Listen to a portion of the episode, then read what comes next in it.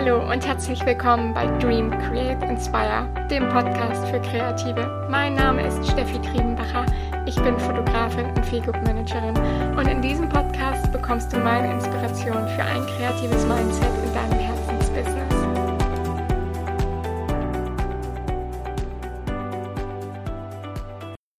Welcome back. Wie schön, dass du mir wieder hier lauschen magst. Ja, zuallererst, bevor wir heute mit dem eigentlichen Thema dieser Folge anfangen, einmal noch zu der Folge vom letzten Mal. Traumberuf Hochzeitsfotograf. Da gab es einige Rückmeldungen, über die ich mich natürlich freue, weil halt einfach eine Kommunikation mit dir, mit euch hier entsteht. Es hat mich aber doch ganz schön überrascht, weil wirklich viel, viel Negatives zurückkam. Aber Negatives im Sinne von, wie, wie ihr das ganze Thema seht und gesagt habt, hey, eigentlich könntest du die Folge auch Albtraumberuf nennen. Denn es waren viele Themen wie, oh, Problem, Traumkunde, nicht die richtige Zielgruppe, dann das Thema, was mache ich eigentlich später? Ich werde diesen Beruf nicht bis zur Rente ausüben können. Oder auch, hey, selbst wenn ich krank bin, muss ich als Selbstständiger natürlich arbeiten und kann mein Brautpaar da nicht einfach hängen lassen. Das sind alles absolut wichtige Themen und wirklich Kernpunkte, die da auch absolut drauf zutreffen. Das würde ich eins zu eins so unterschreiben. Gerade die Thematik, wie finde ich meine Zielgruppe oder meinen absoluten Traumkunden, damit ich einige Probleme mit den Kunden nicht mehr habe, kann ich vielleicht gerne mal in einer der nächsten Podcast-Folgen aufnehmen, um euch da nochmal ein bisschen mit Rat und Tat zur Seite zu stehen und meine Tipps und Tricks aus den ersten Jahren der Selbstständigkeit einfach weiterzugeben.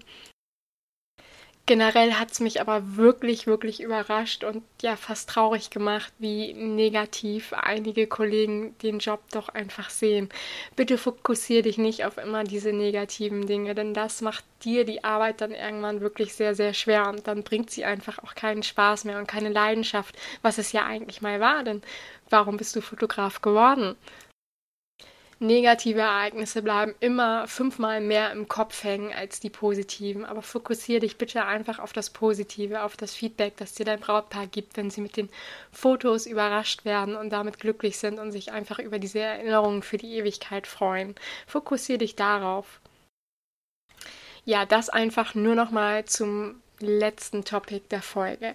Jetzt geht's aber weiter mit dieser neuen Folge und zwar möchte ich mit dir über ein Thema sprechen, Dinge, die ich gerne vor meiner Selbstständigkeit gewusst hätte.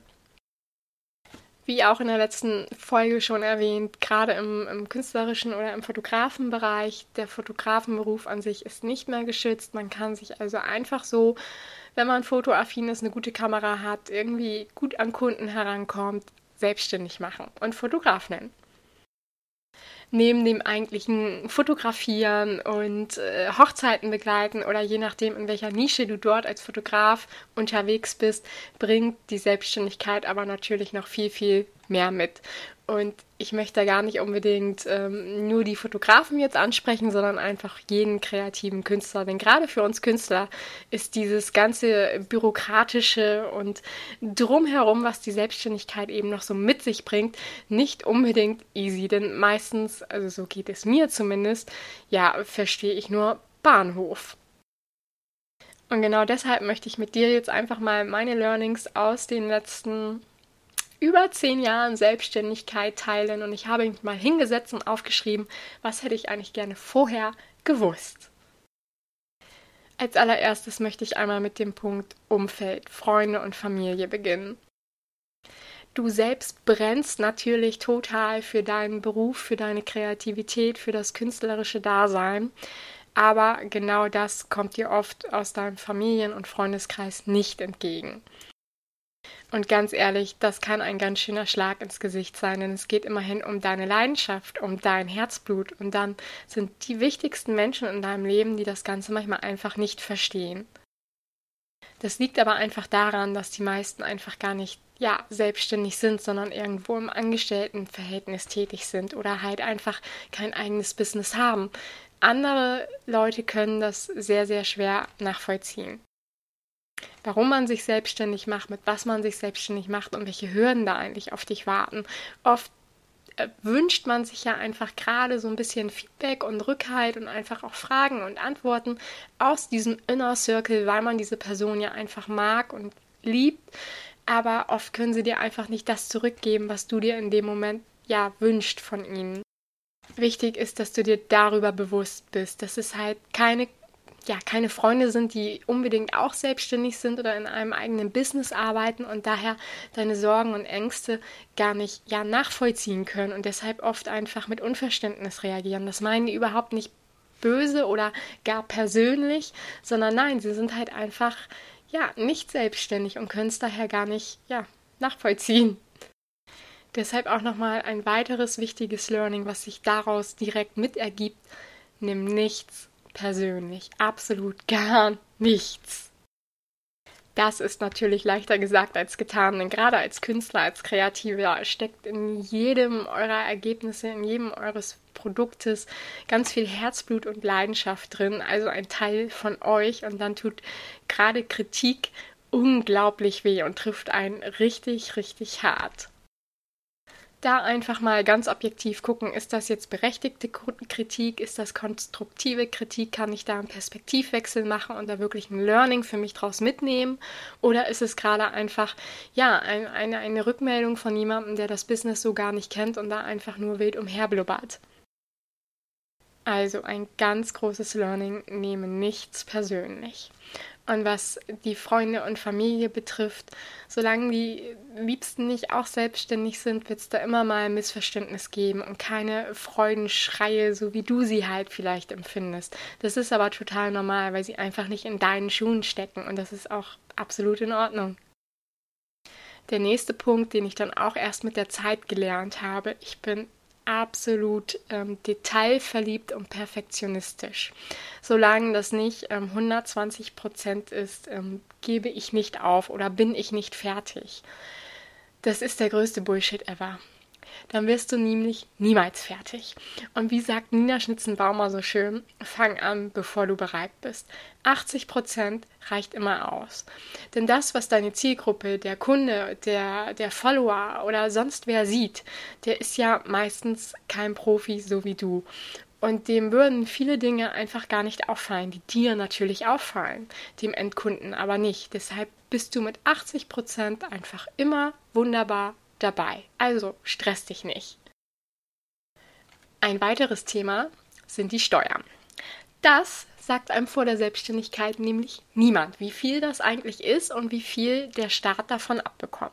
Denn letztendlich bleibt von dem, was du verdienst, ja, so ungefähr die Hälfte einfach übrig. Und alles andere, es gibt unzählige Steuern, ob es die Gewerbesteuer ist, die Einkommensteuer, die Umsatzsteuer. Ähm, ich weiß es nicht. Ich bin absolut kein Zahlenmensch. Ich kann damit nicht gut umgehen und deshalb war das für mich einer der Punkte, den ich als aller, allererstes ausgelagert habe. Allerdings auch schon vor meiner Selbstständigkeit, denn bevor ich mich dann ja mit Expression Fotos selbstständig gemacht habe, habe ich ja nebenbei für Nordfahren als Eventfotografin gearbeitet. Das waren zwar nur so kleine Rechnungen, die über die EUR-Einnahmeüberschussrechnung später am Jahresende bei der Einkommensteuererklärung eingereicht worden sind. Aber selbst das habe ich an den Steuerberater abgegeben.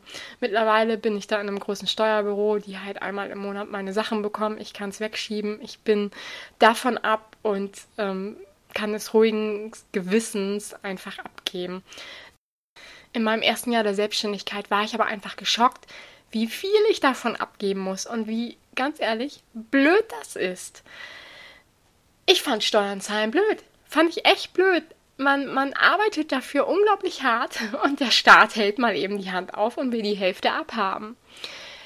Ein absolut wichtiges Learning, was mir meine Mentorin mal gesagt hat zum Thema Steuern zahlen, ist folgendes. Und das macht es mir wesentlich einfacher und ich zahle jetzt unglaublich gerne Steuern. Denn sie hat mir gesagt, Stell dir vor, du gehst gerade raus und bist in Buxtehude unterwegs und du siehst ähm, eine Baustelle. Der Bürgersteig wird neu gemacht oder eine Straßenlaterne wird erneuert. Hey, das wird mit deinen Geldern gemacht. Natürlich nicht nur, aber in diesem Sinne kann man sich wunderbar schönreden und ich freue mich, dass äh, meine Steuern, die ich gezahlt habe, etwas so Tolles für meinen Ort hier machen. Das war wirklich ein, ein absoluter, ähm, ja, wie sagt man, ähm, Mindchanger dass, dass es einem wirklich leichter macht. Und wie eben schon gesagt, ich habe das Thema Steuern ausgelagert. Das ist nämlich das nächste Learning. Du kannst nicht alles alleine machen. Dinge, die dir absolut keinen Spaß machen, wo du keine Freude daran hast, gib sie ab, lager sie aus. Andere Menschen haben diesen Beruf ja nicht umsonst gewählt. Die machen das unglaublich gerne mit ganz viel Freude. Also Dinge, die dir keinen Spaß machen, weg damit. Man selbst verzettelt sich damit nur und ärgert sich am Ende, dass irgendwie, keine Ahnung, ja wieder die Buchhaltung ansteht oder sowas. Deshalb einfach mal weg damit. Und wenn man Dinge schon mal auslagert, kann man einfach auch gleich netzwerken. Denn dein Netzwerk ist das A und O. Ich selber mache zum Beispiel überhaupt keine Werbung. Für mich kommen die meisten Empfehlungen wirklich entweder über meine Brautpaare natürlich direkt oder ein Gast, der mich auf einer Hochzeit gesehen hat oder einfach über mein Netzwerk, über meine Kollegen, die mich weiterempfehlen und die ich auch gerne weiterempfehle. Bau dir ein gutes Netzwerk auf.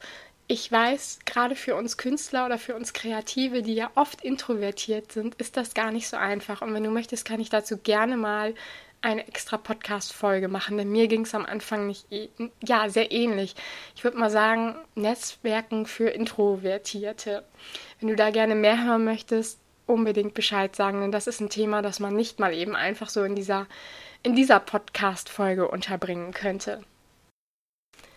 Der nächste Punkt, den ich auch gerne vorher gewusst hätte, ist das Thema Einsamkeit. Ja. Es sind so viele Tage oder ganze Sommer, die ich oft, gerade wenn es halt in der Hochzeitshochsaison war und man mit der Bildbearbeitung beschäftigt war, ich einfach alleine drin im dunklen Büro für die Bildbearbeitung dunkel. Ähm, ich mag es halt einfach gerne etwas dunkler bei der Bildbearbeitung. Ähm, ja, verbracht habe. Es ist ganz schön viel Einsamkeit dabei dann, wenn alle anderen, ich habe es jetzt gerade am Wochenende wieder gesehen, es war, es war Festivalzeit und ich habe so viele Freunde in meiner Storyline gesehen, die irgendwie auf dem Perukaville oder auf dem Deichbrand waren. Und ich dachte mir, hey, wie gern würde ich auch einfach mal wieder ein Wochenende, ja, mit Freunden verbringen. Es ist ganz, ganz wichtig, dass du dir diese Pausen setzt und einfach auch nimmst. Gerade in den ersten Jahren ist man in so einem Hustle-Modus, wo es halt immer nur darum geht, ja, Business, Business, Business.